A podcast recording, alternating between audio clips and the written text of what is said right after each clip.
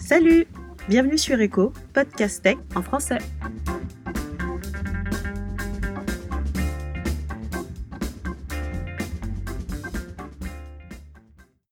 Aujourd'hui, Smaïn de Sensualab euh, nous accueille dans ses bureaux. Bonjour. Bonjour. Smaïn, est-ce que tu pourrais euh, te présenter en quelques mots? Donc, euh, je suis développeur PHP au sein de la société Sensolabs et mentor de temps en temps chez Open Classrooms. Tu as fait une reconversion professionnelle. Qu'est-ce que tu faisais avant d'être développeur? Je faisais tout autre chose. J'étais euh, chauffeur de taxi. Et euh, j'ai décidé de changer de voie et de devenir développeur. Qu'est-ce qui t'a donné envie de devenir développeur? Alors, il faut savoir que euh, je savais pas ce que c'était un développeur avant de découvrir le développement. Donc, comme tout bon chauffeur de taxi, j'écoute la radio et euh, j'entends qu'on manque de développeurs en France. Ça, c'était en 2014 j'avais des problèmes de santé et je voulais faire autre chose. Donc, euh, je rentre à la maison, je Google développement, développeur et je tombe sur le site du zéro à l'époque.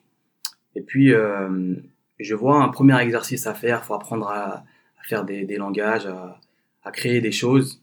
Et euh, il y a beaucoup de, de, logique à avoir en fait.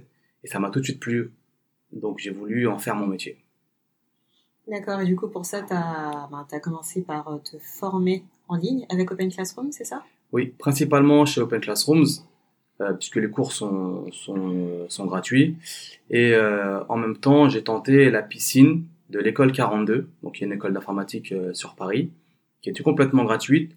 Et euh, je voulais voir vraiment sur un mois euh, la capacité que je pouvais,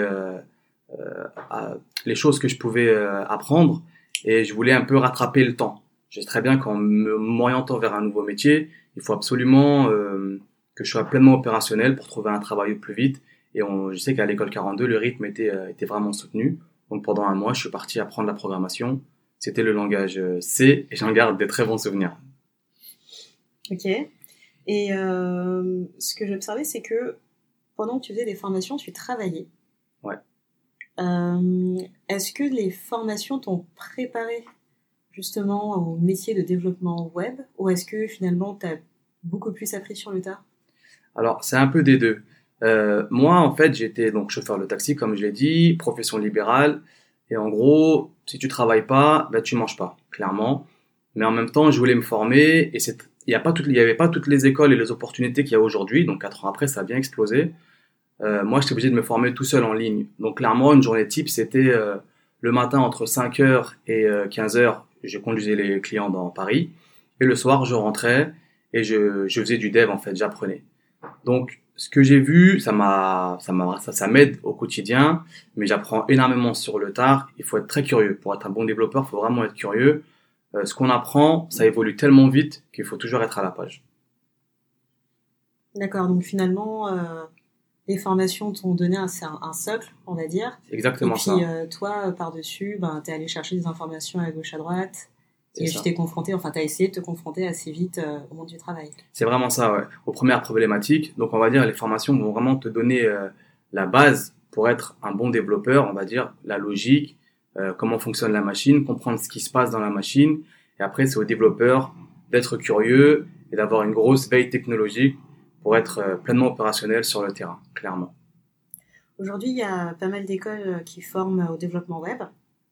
Euh, qui euh, justement encourage tous les candidats à se faire des expériences euh, très vite et euh, à entrer très vite sur le, du coup, dans le monde du travail.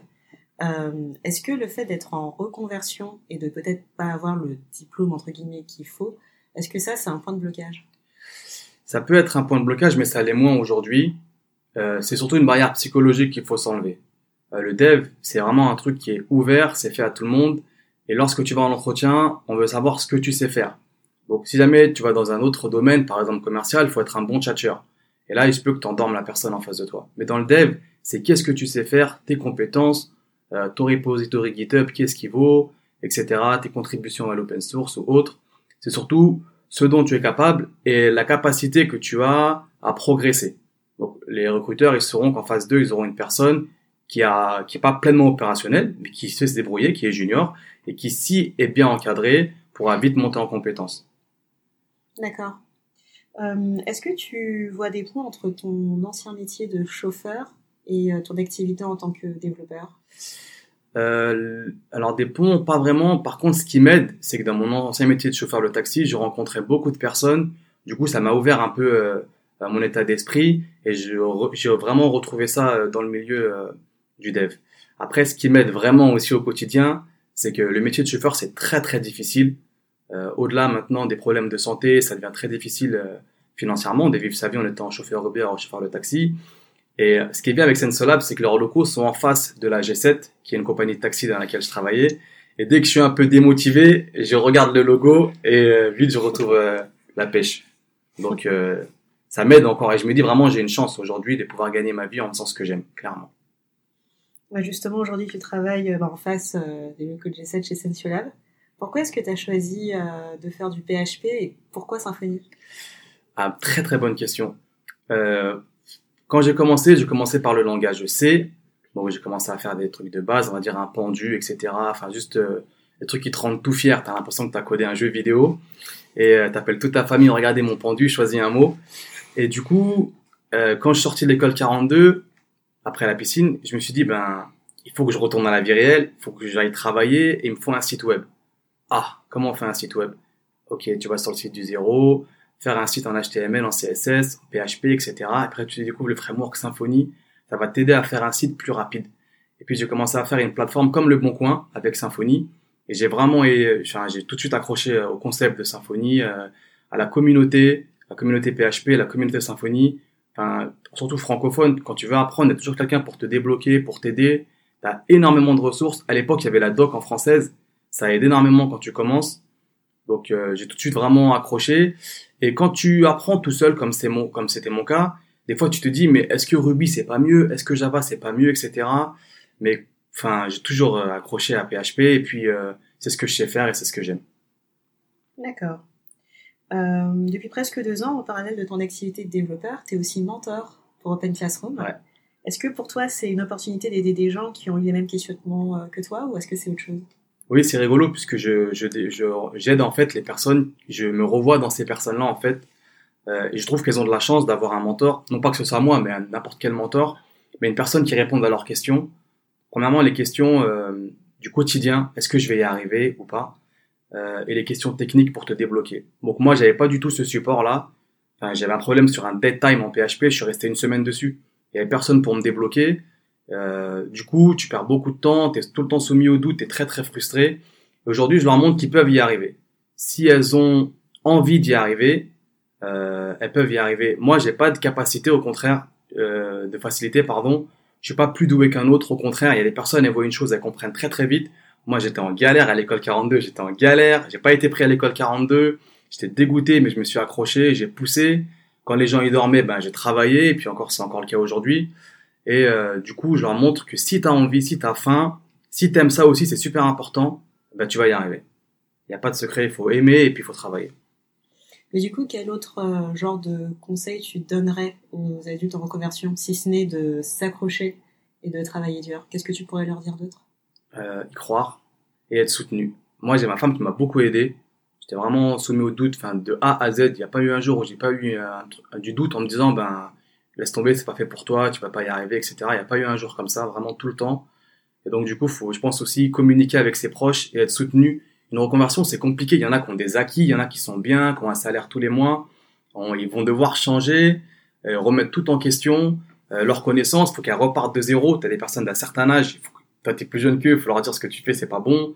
C'est très compliqué, donc faut mettre un peu son ego. Faut accepter de recommencer à zéro l'apprentissage et euh, je dirais être entouré d'amis ou de proches euh, pour pouvoir être reboosté. Est-ce que tu mènes d'autres projets du coup en dehors de ton mentorat et de ton activité professionnelle? Alors malheureusement le temps ne me le permet pas, mais j'aimerais euh, vraiment participer à, à, la propagation, propagation pardon du, à propager pardon le code, montrer qu'on peut y arriver, que ce soit dans les milieux difficiles. Bon, moi je viens de citer, montrer aux jeunes que ben ils peuvent s'en sortir par le code, euh, un peu comme Simplon.co le fait, les personnes défavorisées, ou à plus grande échelle en Afrique, euh, au pays du Maghreb par exemple, aider les jeunes à leur transmettre un savoir en fait. Euh, si tu donnes une pièce à, un pêcheur, je pas, sais pas c'est quoi le proverbe, mais en gros, il va aller dépenser la pièce, mais si tu lui ramènes une canne à pêche, il va aller pêcher. et il risque d'avoir son sa subsistance tous les jours. Donc c'est un peu la même idée en fait, transmettre un savoir et que les gens puissent être autonomes à, à travers ce savoir-là en fait. Ok. Est-ce que tu aurais une petite anecdote euh, à raconter euh, concernant ta reconversion par exemple? Ouais, en fait, à six mois de trouver mon premier job, euh, j'ai failli devenir boulanger en fait. Donc là, tu aurais pu interviewer un, un boulanger, ouais. J'ai eu la naissance de mon premier garçon. C'était très compliqué et puis euh, je voyais pas le bout en fait. Comme je te dis, t'es tout le temps soumis au doute. Et euh, j'en ai eu marre. Je suis parti voir mon boulanger en bas de chez moi et j'ai dit, tu veux pas me recruter en tant qu'apprenti? Et euh, du coup, il m'a dit, ouais, pas de problème. Et après, j'ai eu des entretiens pour être développeur. Et ça, ça m'a reboosté, clairement. Et je suis parti en entretien. Et l'autre anecdote, c'est qu'on, ben voilà, j'allais en entretien, on me posait des questions. Comment est-ce que tu testes tes applications? J'avais jamais, jamais entendu parler de test. Et moi, j'ai dit, ouais, je donne à mes potes, je leur dis, teste le site, ouais. C'est comme ça que je répondais aux questions, comment tu testes? Ah, Je dis à mes potes, teste le site. Et puis, ouais, ils, me- ils me font leur retour. Voilà, j'avais jamais entendu parler de tech fonctionnel, test unitaire, etc. Ah, Merci beaucoup pour euh, tes retours. Merci d'avoir partagé ton expérience, Naïn. Ben, je t'en prie, et puis bon courage pour la suite. N'hésitez pas à nous dire ce que vous pensez du podcast ou si vous avez des suggestions d'amélioration. Rendez-vous sur notre compte Twitter Podcast Echo.